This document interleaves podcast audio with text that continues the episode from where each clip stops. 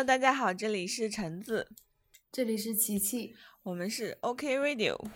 我们今天要聊的话题呢是跟食物有关系，然后这个标题是我之前在想到这个话题的时候就想好了，所以就已经定下来的一个标题。无法面对人生的时候，就面对冰箱吧。对，然后，嗯，我们今天要聊的这个话题呢，是因为我在有一天晚上，第二天要做一个报告，然后我当时就要整理我的一个个案情况，然后就整理着整理着，我就真的一点都，其实我都没有开始整理，但是我就已经整理不下去了，所以我就 在家里的时候一边整理，然后一边看着那个电脑屏幕，我就去打开了冰箱，拿出了一个冰淇淋，然后吃完了之后。好像就开始整理了，然后这就是我们今天的话题，跟食物有关。可能不仅简单的是我们热爱的那些食物，更多的是当我们在面对各种人生困境，或者是在一些特殊的场合节点，我们会选择去吃哪些食物，然后哪些食物会给我们带来一些不同的一些感觉跟想象。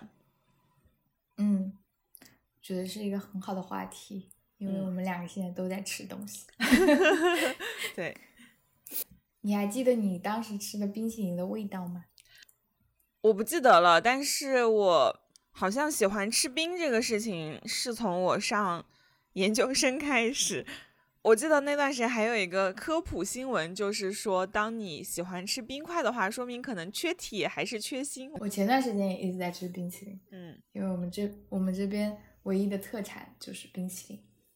有一家特别好吃的冰淇淋店，对，就是大家就会说这里有什么好吃的，就是冰淇淋，就是有我们有几家比较好吃的冰淇淋店，然后有一家的冰淇淋我特别喜欢，就是可能它的奶比较少，奶味比较少，但是它就是什么味道，就你就感觉在吃那个东西，比如说它的水果的味道，就芒果味，你就感觉你在吃冻芒果。特别好吃，然后它就是会两个口味搭起来，然后我就会要一个水果味和一个巧克力或者是曲奇，就是那种甜一点的味道加水果，然后就会很好吃。嗯，我就觉得夏天一定要吃冰淇淋。我前两天还刚又批发了冰淇淋，我发现我们家冰箱就是有一个 隔层，就专门是我来放冰淇淋的。我的室友也没有反对，就很好。然后完了之后我就。你是有可能敢怒不敢说，我邀请过他跟我一起吃，然后他拒绝了，他可能觉得太凉了。然后我是什么季节，尤其是以前就不知道要怎么买嘛，然后后面我就是最近也不是最近，去年的时候发现，哎，我可以点外卖批发冷饮，然后我就特别开心，批发了很多。就一般是我可 能吃完就会又批发一批，我最近昨天才批发了。一点，因为不是要我们国内是国庆节嘛，然后我就想啊要放假了，所以又去批发了一个小的隔间，就还挺幸福的。小时候就其实没有冰淇淋自由，小时候小时候也是家里会批发冷饮嘛，然后但是只有夏天的时候才可以，然后我爸妈就还是在我很催促，然后他们要觉得特别热的时候才能让我吃，然后就还挺那个啥的。但我现在就特别的自由，就是我想冬天吃也可以。我们家。小就是我小时候肠胃不好，然后就一直不能吃冰的东西，所以小时候我就基本没有怎么吃过冰的。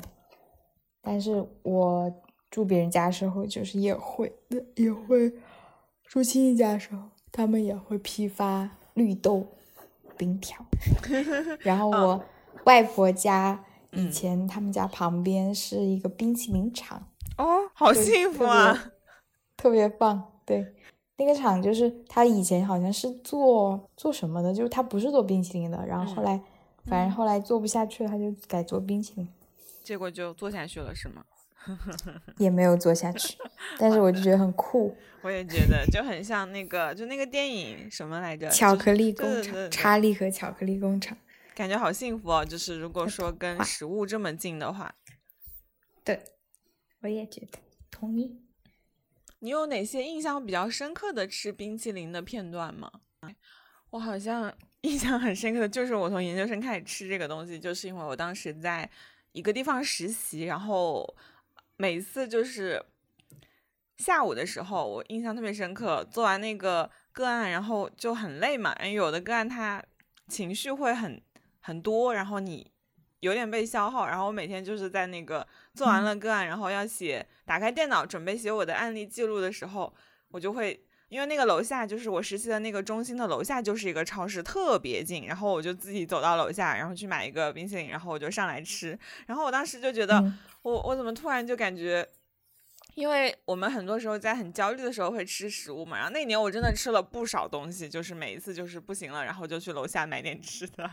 然后我当时就觉得啊，天呐，我感觉我好像有点弱。但是有一天我记得我好像也碰到了另一个同事，然后也是去楼下买了吃的，然后觉得啊，原来大家都差不多，就还挺轻松的。我觉得城市里面就是便利店，嗯，就是便利店就是感觉。你去那边可以补充能量。嗯，我喜欢去，嗯，就硕士的时候，我也喜欢去我们实验室楼旁边的便利店买可爱多。嗯嗯嗯，对的。但是那个虽然那个便利店很贵，但真的很方便，就感觉如果周围有一个这样的话，就还挺安心的。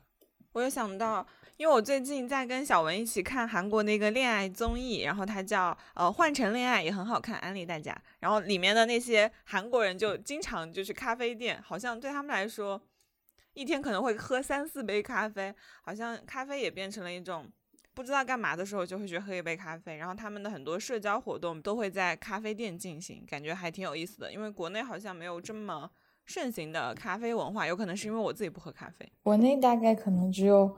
北京、上海，然后杭州，就比较很大的城市，有一些蛮多咖啡店，就还好，也不是特别多。嗯，但是国内就奶茶店更多一点。嗯，但是我觉得他们喝咖啡就跟我们喝奶茶就是一个意思，差不太多。但我们应该不会每天喝三四杯奶茶吧？有些人也会吧，可能，但就是也不是大家都每天喝三四杯咖啡。但是韩国人比较神奇，我觉得，我也同意。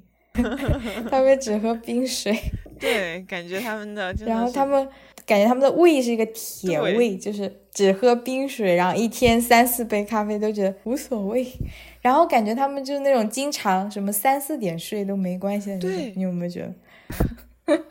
他们好神奇。美国这边他们也是，就是聊天就会说 coffee chat，就如果不认识的话，然后可能出去聊聊天，就是我们。国内可能会说去喝个茶什么的，国外就可能是 coffee chat。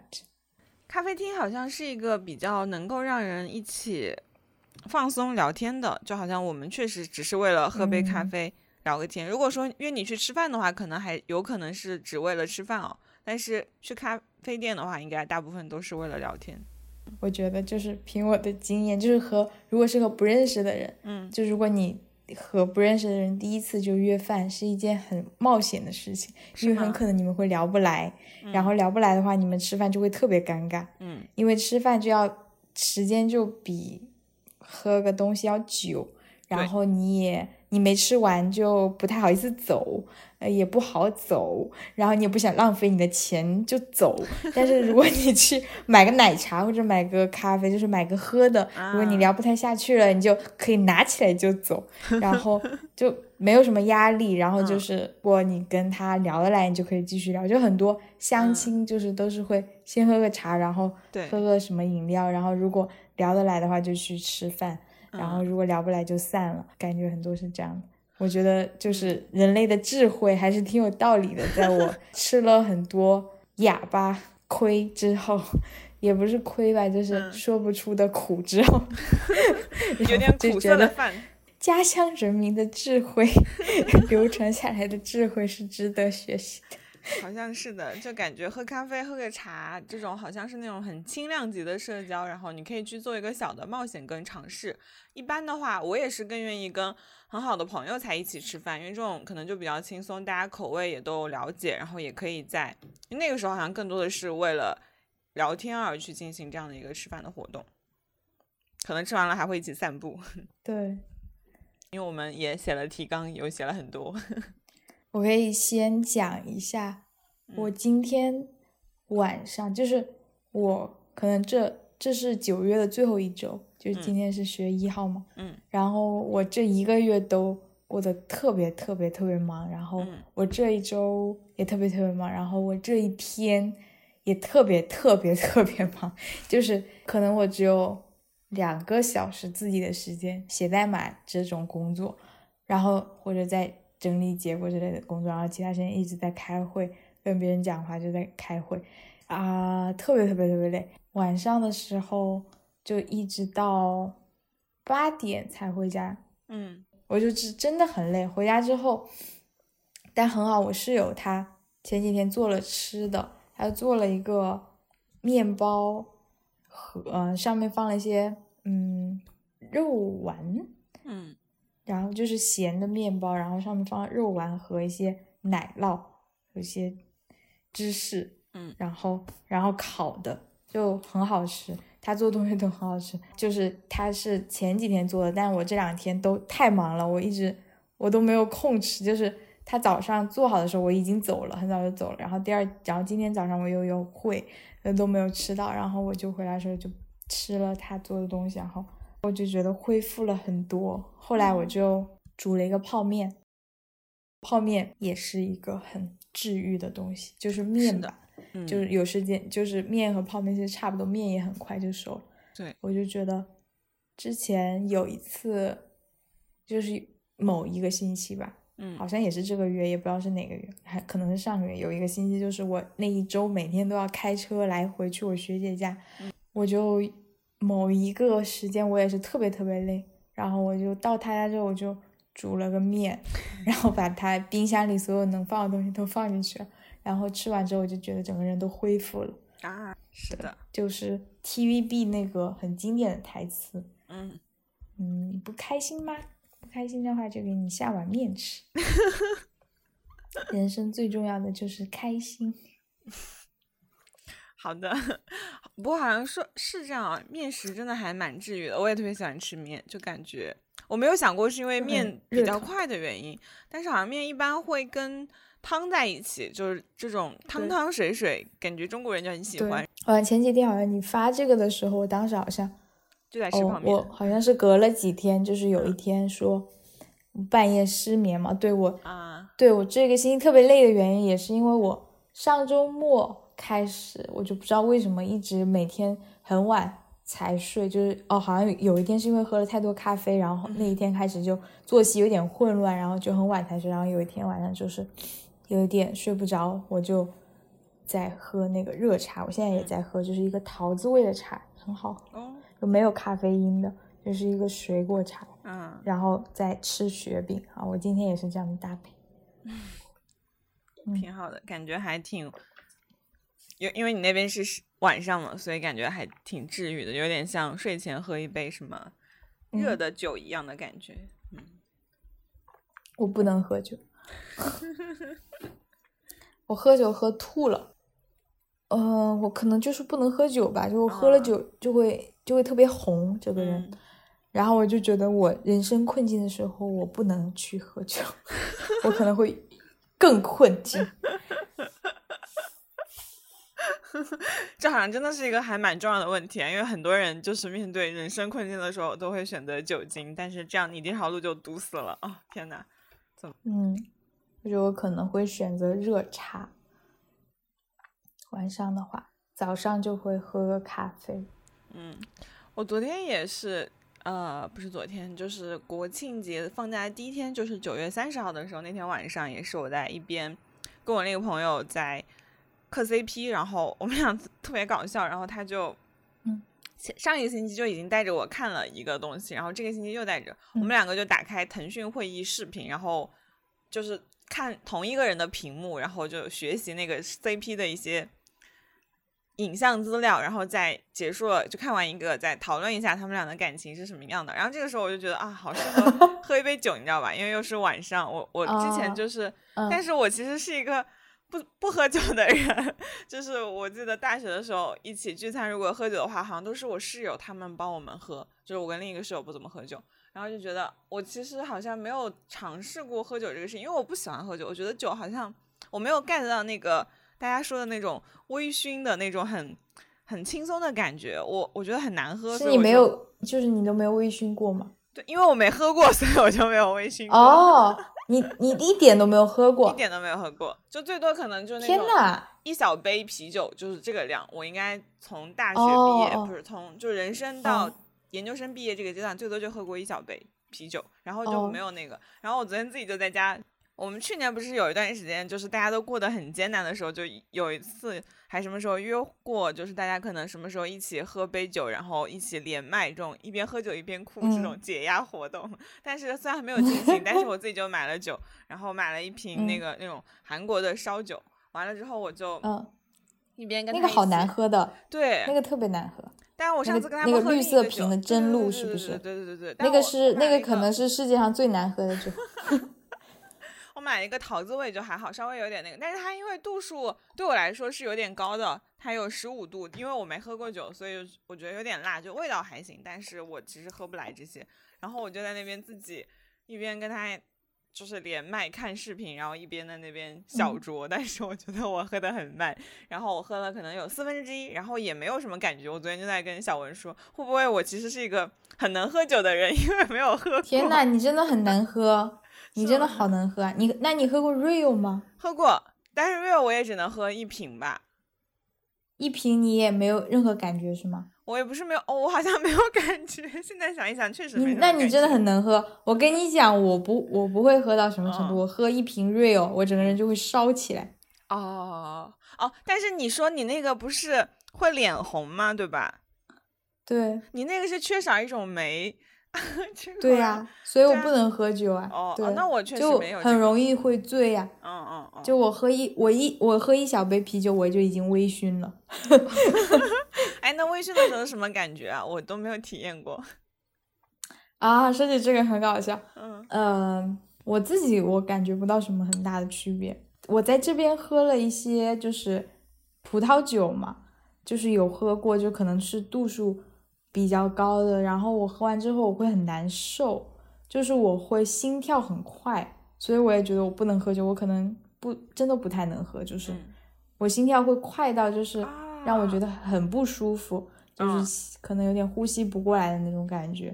然后有一次我就喝就是晕了，就是整个人就是很晕，然后我就只能躺下来，然后在那躺了一会儿之后我就才恢复了。然后我那天喝啤酒就直接吐了啊。就一杯都没有喝完就直接吐了，但是那种生啤就酒吧的，然后然后我就我现在决定我再也不喝酒了，我是真的不想喝了，就是觉得我每次喝了就是一点愉悦都没有，就是反正就是一直都是不愉快的感觉。啊。你刚刚讲到那个喝完酒然后会心跳过快，我想到我喝奶茶是这个样子的，就是如果说我白天喝完奶茶，晚上的话就会心跳特别的快，然后就睡不着，然后就躺在那儿，然后就感觉。不是很舒服的那种状态，所以我也不喝奶茶，所以我好像早上十点钟喝奶茶，晚上都会睡不着，所以我就一点都不会碰这些。我我喝我喝咖啡和奶茶应该都会，因为我带着那个运动手表嘛，它会有那个心率的显示，然后然后喝完咖啡和奶茶，我觉得还好，咖啡的话就很明显，就是心率会变快很多。然后，然后你知道 我喝酒就是很搞笑。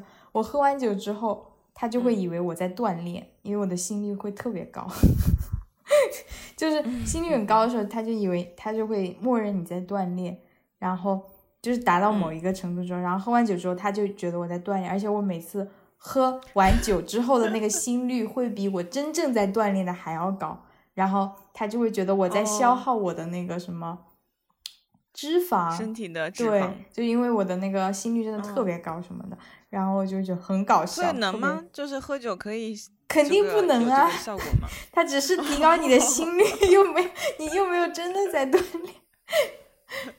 我以为大家锻炼也就是通过提高心率来锻炼的。不是啊，那要一些运动，然后你要干你要那个什么吗？哎，那。我越发觉得我可能就还挺能喝酒的吧，我好像喝酒的时候从来也不会觉得心率过快，就跟我喝水差不多，除了它没有那么好喝以外。天那你真的天赋异禀，真的。然后我想，我喝奶茶好像是会你说的那种心率过快，而且可乐里面不是也有咖啡因吗？我以前喝可乐还好，但我现在发现我只要晚上喝可乐的话，我也会睡不着。啊，我的人生就突然，哦，那你可能因为这方面有问题，你可能就是比较适合喝酒吧，不适合喝咖啡，适合喝酒，我也不知道，因为我也不怎么喝咖啡，所以就不像很多人好像都很喜欢喝咖啡，但我确实没有这个部分。困的话，好像就困着，就也不想去喝个茶、喝个咖啡提神。最近不是秋天了嘛？秋天其实我有很多喜欢的食物，就是在秋天。虽然我现在又想忘记了，就是我但印象很深刻，就是我特别喜欢吃板栗，然后板栗就是一个很秋天的食物。嗯，哎，你能吃到板栗吗？嗯，可以。问过你这个问题，去年的时候可以吃到。对，去年的时候问过，可以吃到，但是很好像很贵，而且没有那个糖炒栗子，就是有那种像那个国内卖的那种零食包装，也有那种。冻的板栗可以买回来，然后鲜的我好像没有看到，反正应该买不到糖炒栗子。纽约可能有糖炒栗子，等下去更大城市的地方才能买到。我记得我们本科的学校就是那个旁边有一条街叫做广八路，里面有好多好吃的，然后里面有一家板栗店特别特别好吃，我每一次都会，因为他们那条路有好几家板栗店，就是靠近。哎，我们那个地铁站叫什么来着？街道口地铁站是吗？哦，不对，我们那站是广八路地铁站，就它出地铁站就有好几家，就是那种，对，然后那个地铁站门口就是会有那种流动的卖板栗的摊贩，然后再往中间走一走，那条路的中间也有一家，那个是店，就是他好像平时他冬天会卖板栗，夏天会卖什么我忘记了，然后就特别的特别特别的好吃，我那个时候特别喜欢，然后到了读研的时候换了一个城市。我就很长那段时间就还挺难过的，就没有找到那么好吃的板栗了。后面就是有一家还不错的，后面他好像又倒闭了。对我印象特别深刻，我还加了那个店主的微信，但后面他们又好像干不下去了，我特别难过。然后到了自己开始生活之后，去年的时候我买了一个空气炸锅，然后我就在网上学习了一下那个空气炸锅烤板栗，然后我就自己成功的烤出了很好吃的板栗。然后我现在基本上就是可能。如果有空的话，就自己买一斤板栗回来，然后把它洗干净，然后切个口，然后放在空气炸锅那个锅里面，十分钟两百度就可以了，就特别的简单，然后又很好吃。如果说那个板栗本身就是很甜的话，那我也可以买一点回来烤。耶，好期待呀！是的，我想到我之前写提纲里面，就是说我有一次上大学的时候，我们在大一的时候是学的大学物理吗？还是大二？大一吧，好像。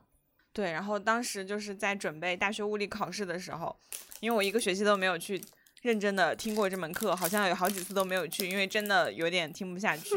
然后，但是他要考试了，然后我就特别的，哎，你有没有觉得那个课真的是无聊啊？反正现在想一想，对，很无聊。然后那个老师。不知道是他讲的不清楚，还是我没有 get 到这个大学物理的美。反正真的我就听不下去。在准备期末考试的时候，就当时应该还有一个星期吧。然后那门课有三本书，对吧？然后就是要一下把它学完，然后就真的很崩溃。然后那天就特别崩溃。我那天真的很崩溃，就觉得如果说大学物理，呃，学不好，如果会挂科的话要怎么办？那这样的话，我就不能够去第二年就有双学位，我就不能去报双学位了。然后我又不能怎么怎么样，然后就。很焦虑，就是他报双学位就要求你的绩点要到多少，反正绩点要求很低，但是你不能挂科。因为我当时就已经计划好了，我第二年要去学那个双学位，所以我就特别的焦虑紧张，就很崩溃，因为真的就很难。然后你又，我本身物理就没有那么的好，不是不是不是你的原因，我我也觉得自己不及格。哦哦，你是考试之 前哦？对我考试之前也担心自己不及格，考试之后我还是我还是觉得自己不及格。然后，然后我跟欣然就去剪了短发。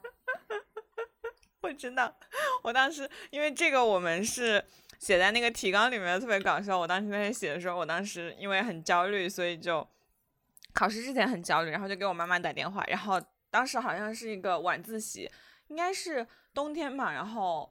八九点了，然后我就跟他打电话讲这个事情，然后他就安慰我，然后他说你就先不要想了，你要不然去买点板栗，然后再买点什么别的吃的回去吃点东西吧。然后当时觉得啊，果然就我妈也很懂我，就是知道我要这个时候就食物对我来说就很很好，而且板栗对我来说就特别的好像不开心的时候、开心的时候都特别适合吃板栗。我最喜欢的活动就是现在就是回回家之后，然后去烤一点板栗，然后再开一瓶可乐，因为板栗很干嘛，然后你就可以一边吃板栗一边喝可乐，然后一边再看一些综艺啊，或者是看一些影视剧，然后就觉得很开心。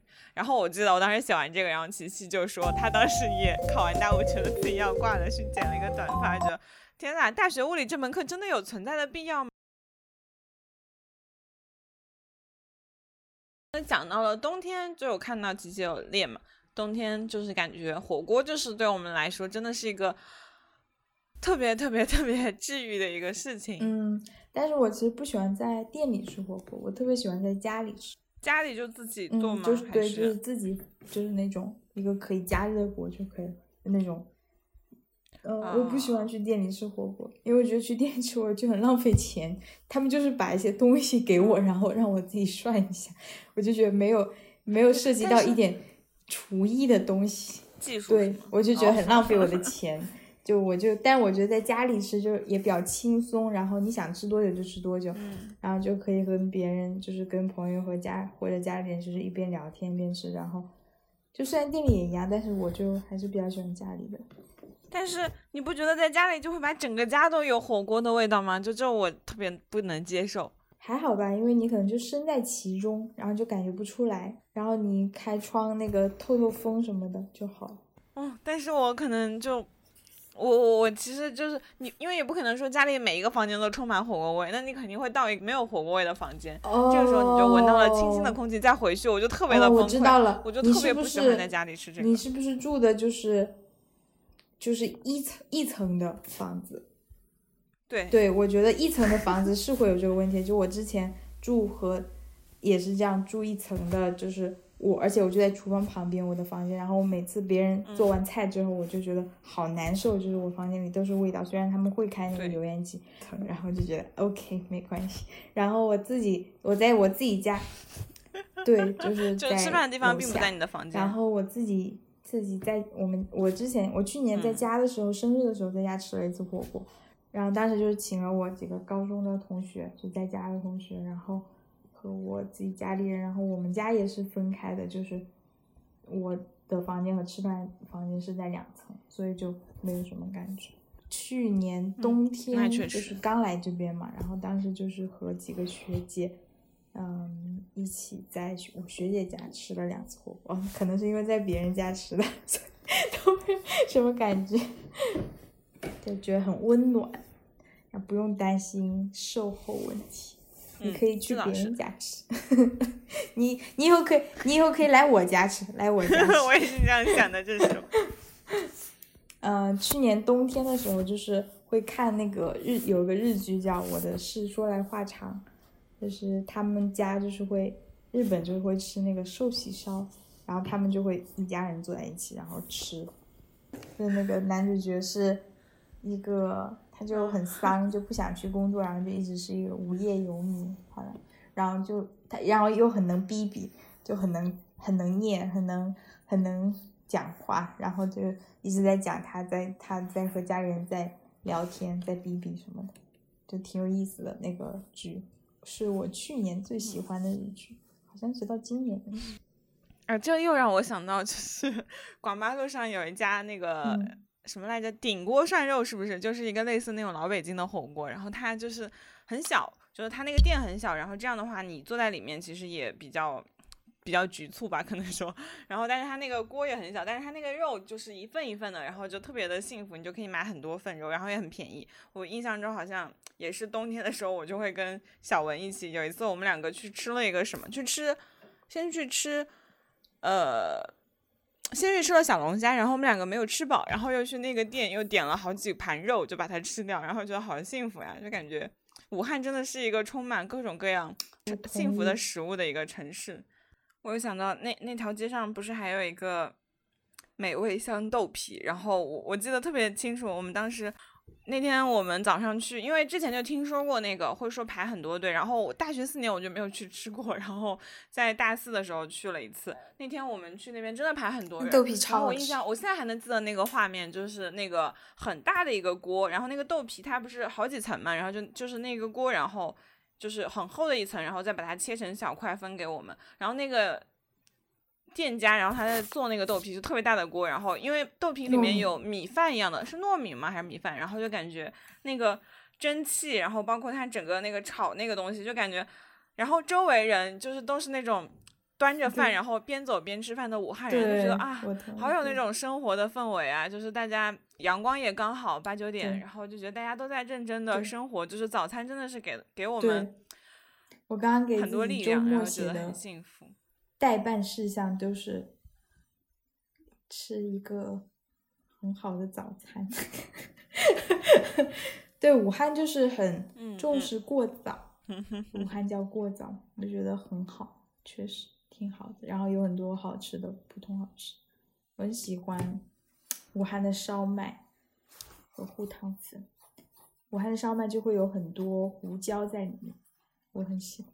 然后糊汤粉也是有很多胡椒，然后是一个鱼汤，然后会放油条或者是，嗯，另外有一种炸的一个东西，面窝还是啥，反正就很好吃。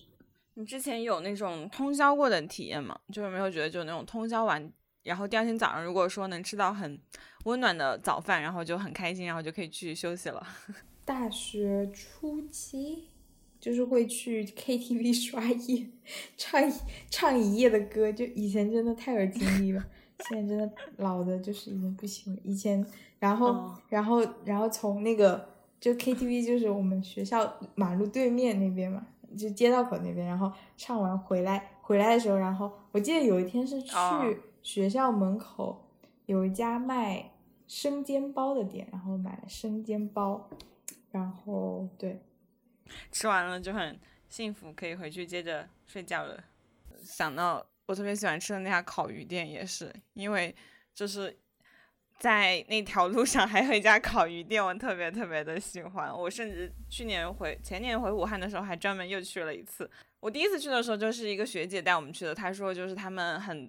经常社团聚餐就会到那里，然后第一次去，然后他就把我领过去，让我自己挑一条活的鱼，然后就给我拎起来看了一下，看它是活的，然后他们就把它烤了。因为那家口味就很没有跟他对视，但我看到他挣扎的身影，完了之后就给我们做成那个烤的那个鱼嘛，然后就觉得啊好好吃啊，就是后面有很多那种烤鱼连锁，大家都觉得很好吃，但是我去了就感觉不过如此，就是没有比得上我心里的这个烤鱼店的味道。因为它真的很好吃，对，然后因为就它那个活鱼真的很不一样，而且它那个虽然说武汉人就口味比较重嘛，但他那个酱料什么的，他就真的特别好吃，然后觉得很幸福。就冬天的话，如果说可以一起跟朋友或者是跟社团里的小朋友一起，然后就去吃这种饭，因为他我印象特别深刻。我第一次带我部门的小朋友一起去吃这个饭的时候，大家就吃的特别的快，就证明了它真的特别的好吃。就大家也没怎么说话，就在那边特别努力的吃。觉得食物真的是一个很治愈的一个作用。然后我刚刚就是在看我们列的提纲，呵 呵然后就说到琪琪，就是他刚已经介绍完他那个。吃那个茶跟那个雪饼的时候，就觉得好像，嗯，食物也是我们那个恋人的感觉，可以陪伴着我们。我觉得可能比恋人要重要一点，要重要很多。可以没，你可以没有恋人，但是不能没有食物。最后结论就是可以，但是如果说能够做出好吃的食物的恋人啊，那真的很不一样哎。对啊，我我一直。也没有一直包，可能来了这边之后，我就一直想要一个厨师当我的 partner。我觉得我会很希望我的另一半和我谈恋爱的人，或者我的另一半是一个厨师，我应该会特别开心。嗯，我就打算找一个这样的人。好的啊，还有。感觉我们刚刚也说了很多食物嘛，感觉好像那种对我们来说很治愈的，要不然是就是听起来好像是那种我们很疲惫或者是很有压力的时候，那种热气腾腾的食物会给很多治愈感。然后我自己是在焦虑的时候也会吃一些冰的东西哦，但是冰的它也会冒出一些那种气，所以可能都是那种冒出那种气体的食物会让人觉得很治愈。嗯。我可以理解那个热气，我不太理解那个冰气。就是如果说你是在。呃，冬天还是什么时候？就是你，你打开那个冰箱，它就会有那种白色的气啊。嗯，我知道那个气，但我说我不太能理解那个能能治愈的 原因，我不太能感受到那个。可能就是吃冰的东西就会有一种很解压的感觉吧。还有吃蛋糕也是，我就特别喜欢吃甜食，我特别喜欢这种蛋糕、巧克力，然后冰淇淋这种，我我就是热爱这一系列的吃了不健康的食物，但是真的让人觉得很幸福，就是好像这种不健康的食物，它治愈的是你的内心；健康的食物，它给到你身体的营养，然后觉得很幸福。没有不健康吧？我每天都在吃。就是可能因为甜的太多了吧，就感觉没有那么的健康。我是那种一个人我就可以把一整个蛋糕吃完。我经常就是上班之后，那个外卖可以送到家里了，然后我就经常会点一个六寸的蛋糕，然后我就一下午把它吃完，就觉得 还挺充实的。那是有点不健康，但真的还挺幸福的，而且对，而且我不是很喜欢吃那种，就现在不是会有那种动物奶油，其实我更喜欢吃那种植物奶油，就是那种小时候蛋糕的味道，就那种。吃起来就不是那么健康，或者说它动物奶油总觉得它好像是，虽然听起来更健康一些，但是感觉好像就是有一种没有那个蛋糕的感觉。反正我是更喜欢吃另一种。哦，我不是很懂这些。我挺我还挺经常吃，嗯，甜食的。但是啊，对你的甜食就是糯米吗？因为我看你有写这个。嗯，糯米糯米是一部分。对，我会做，就是我之前我会一直在做，就是糯米的东西，但是它不一定是甜的。不过糯米本身就蛮甜的，我觉得米就是米饭对我来说就是蛮治愈的。然后，嗯，但是我本来想说我还蛮经常吃的，但是你说你一次会点一个六寸蛋糕，然后一下午就吃完，我就觉得没有那么能吃，没有，确实没有你那么能吃。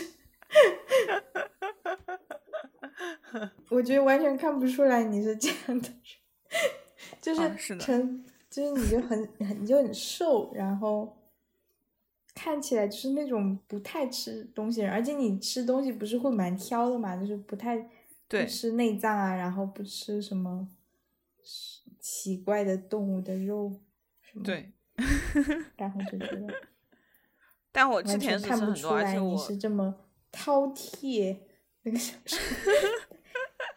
饕餮，因为甜食不是第二个胃嘛，所以就是那个胃比较丰富，比较能吃。OK，那嗯，你还能想到关于食物什么特别的记忆吗？或者说，我其实现在觉得，就是我开学以来没有怎么，嗯，没有怎么自己做过饭，但是我这一周和应该，嗯，这一周和上一周，对，就觉就发现我太久没有自己做饭了，然后我就。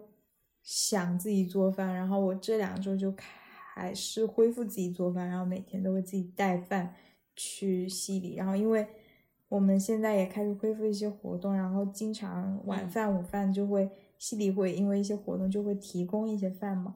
然后我就可能做的次数也不会那么多，但是就感觉正好。如果感觉我感觉我一直都不做饭的话，我其实还蛮想念做饭的。我就会发现生活好像缺了什么，然后我。重新开始做饭之后，我就觉得这一部分补全了，我就觉得还挺舒服的。然后我发现更喜欢自己吃自己做的饭，就是比起我们，就是我们其实离食堂离很好几个食堂都很近，然后食堂其实是蛮好吃的。我开学前几周都一直在吃食堂，但然后也很方便，就几点去都有饭。但是我吃了吃了蛮久之后，我还是觉得。自己做的饭还可以，还蛮 还蛮想念自己做的饭，然后，然后我其实觉得做饭的那个过程其实还蛮治愈的，就是有的时候你工，嗯，前几天吧，可能工作了一天，然后回家之后，然后就是很累，但是也不想就躺着，也不想也不想看电视，也不想就是不想也没有很想娱乐，然后但是。就觉得做饭还蛮开心的，然后我当时我就炒了个年糕什么的，然后就做完也很开心，嗯，吃的时候也很开心，就觉得自己做的过程还蛮蛮开心的。你之前硕士的时候是不是会去做蛋糕什么的？哦，我在家里尝试过，就是，但是我发现我可能。做的有点问题，但有可能是那个烤箱的问题。就我如果说去做蛋糕的话，它中间会有点软，就是它那个蛋糕体，所以后面我就没有再做了。而且我发现我其实没有那么的热爱做饭，然后我热爱的是那种可以很快做好的饭。所以对我来说就是，而且我特别不喜欢洗碗，所以我的饭就是，比如说我昨天晚上吃的就是煎饺，然后它就特别的简单，饺子是我妈之前包好，然后给我带过来的饺子，然后因为是蒸好的，然后我就是在空气炸锅里面铺一层锡纸，然后倒一点油，然后把饺子放进去，然后把它们搅拌搅拌，确保每一个饺子上面都有点油，然后放进去十分钟两百度就可以了，就特别的好吃。然后对我来说，这个就是特别的好的一个饭。还有我就是无论我做什么，好像都很快，或者是那种汤，就是你把它放进去，你也不用管它。就这种东西还让我挺开心的，而且我好像也跟你一样，就现在，因为之前我是呃工作日是在学校吃嘛，然后周末的话就会点外卖，就已经吃了很长一年左右这样的一个状况。现在呢，就是因为暑假隔离的那段时间，外卖它我刚开始隔离的时候，外卖是要社区的人员帮我送，所以我我就是每次会一天会一次会点两天的外卖，就不怎么说就是吃太多。然后那一段时间就开始尝试自己去做一些吃的，就觉得后面之后就是现在也是，我现在每天可能晚上回来就自己煮粥，或者是吃这种饺子，或者是一些嗯别的饭菜。我觉得好像我现在就是再去点外卖吃的话，会有点不太习惯，好像也更喜欢自己吃的食物。然后也开始慢慢的去发掘一些，比如说周末的时候可能可以炖一个汤什么的，就我就热爱这种很简单，但是又感觉。做出来成品又很丰富，然后又让你觉得真棒，然后这样吃着就很开心，就真的啊，真的是空气炸锅、微波炉、电饭煲这种东西真的是很方便，然后就可以做出看起来还挺不错的，然后但其实又很简单，又不用洗碗，就把那个锡纸扔掉就可以了，就很幸福，推荐给大家，就一定要尝试。我觉得做饭总体来说都不是很麻烦。但是如果说你有用到油的话，比如说你要去炒一个什么菜的话，就还挺那个的。就是我印象小时候不是小时候，就是呃有大学的时候，有时候要去。有一年暑假，我在家里尝试着学做饭，我印象特别深刻，就感觉那个油就是很很热，而且夏天的时候就觉得啊，就不是很想做饭。就虽然我是那种也愿意去尝试做饭的人，就觉得很有意思，就把它们。就是那样搞一搞，然后可能就搞出一个很不错的一个结果。如果不用我洗碗的话，而且我去年夏天还尝试过自己做冰淇淋，我还特地买了，就是在这边的家也买了那种呃打蛋器啊，或者是就做烘焙的一些东西。然后尝试了一次之后，觉得好麻烦呀，我还是直接 买吧，然后就放弃了这项活动。OK，关于食物的话，我想可能每个人都有特别特别多想说的话题。就是现在我我们虽然可能有讲到很多，但是可能还有很多食物在我们的记忆里面。它好像回忆起那些食物，它都是带着那个特殊的味道，跟它的一个那种热气的感觉。好像这些食物就会让人觉得，虽然人生会有一些很难以面对的时刻，但有想到这些食物。当你的胃被填满的时候，好像你的心情也会好过很多。我每次感觉想起那里，就是想起武汉，也会先想起吃的，然后可能想起一个人，可能也会想起和他吃过什么或者什么东西。我觉得吃的特别能够勾起那个回忆的点。对，就是你光是想一想这个吃的，你就是。你能够回想起那个感觉，就是你吃到吃到的那个感觉，然后它能够调动起你所有的对当时的那个记忆的复原。然后，所以我每次我自己写点东西的时候，我就会觉得写的吃的部分是让最让我能够自己能够感觉到共情的部分。然后有的时候会。想吃点什么东西，然后我就会把它写出来，然后自己还会觉得很，就是觉得就是那个感受，就是然后又看那个写的那个东西，就会觉得又会想起吃的那个东西。哎，对我觉得好像吃的回忆起来的话，就是那个当下吃到那个幸福的感觉会记很久，就是现在你想想就是都会记得。是我记得有一次就是也是板栗，就是。我记得欣然之前写过一个豆瓣日记，好像，然后他有写到，就是他冬天在北京还是在哪里，然后就是吃板栗的那个、那个、那个、那个过程，然后我就觉得哇，就他写描写了一下吃板栗，觉得那一段就是我现在还记得，嗯，哎，我想到冬天那个糖葫糖葫芦也特别的好吃，而且因为你之前不是在北京嘛，我记得你有一年还跟我说过北京的糖葫芦，就是感觉特别特别的好。对，我觉得北京唯唯二比比武汉好吃的东西就是糖葫芦和板栗，就北京板栗要更好吃一点，橙子。哦，是吗？真的。嗯，我还没有去过北京，可以去查一下。对，就是北京冬天的糖炒栗子特别好吃。北京的糖葫芦会夹东西，就是夹糯米、豆沙。嗯，就是不同的，就糯米和豆沙是分开的，不是一起。然后，然后夹一些别的什么，然后山药的也还蛮好吃的。然后北京的涮肉也好吃，就是那个铜锅涮肉。嗯嗯嗯嗯，很棒，想到这些。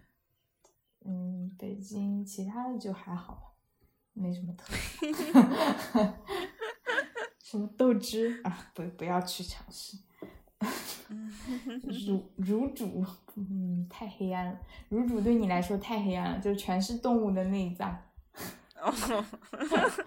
呃，北但北京糖葫芦或者是糖炒板栗应该会更吸引我啊。这样的话，好像每个城市都会有他们的一些食物的一些印象。对，OK，那我们今天就先到这里。如果大家关于食物有什么样比较美好的回忆，也可以给我们分享，可以给我们的安利，也许琪琪就会把它做出来。哦，对，挺好的，谢谢收听，那我们下期再见，拜拜。